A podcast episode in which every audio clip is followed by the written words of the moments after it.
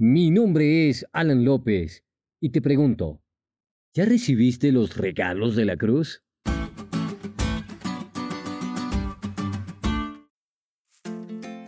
Este es el último viernes de julio y no queremos que se acabe este mes sin preguntarte si ya recibiste los regalos de la cruz.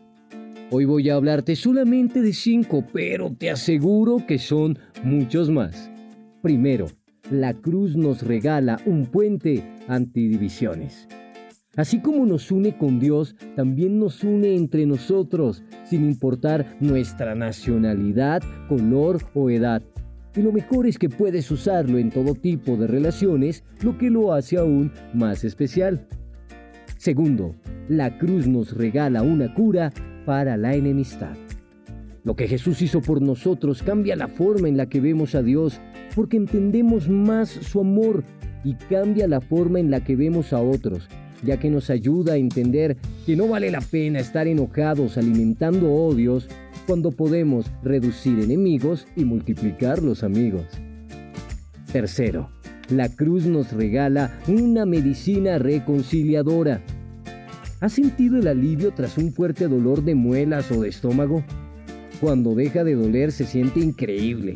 Y Dios quiere que vivamos esa sensación en nuestra relación con Él, cuando necesitamos su perdón, y en todas nuestras relaciones, cuando debamos perdonar o ser perdonados. Cuarto, la cruz nos regala una idea clara de la ley de Dios. En la cruz entendemos que si se pudiera cambiar o abolir la ley, Cristo no habría muerto. Pero al ser eterna, perfecta e inmutable, era necesaria la muerte del justo para darnos esperanza a los injustos. Jesús no vino a abolir, sino a cumplir la ley. Quinto, la cruz nos regala paz. En un mundo donde las peleas abundan, donde las guerras amenazan, donde las familias se dividen, podemos recibir una paz que sobrepasa todo entendimiento y no solo recibirla, sino también compartirla. Como puedes ver, la cruz tiene mucho para ofrecerte, pero aceptarlo es cosa tuya. ¿Ya recibiste estos regalos? Están al alcance de una oración. No los vayas a dejar sin abrir.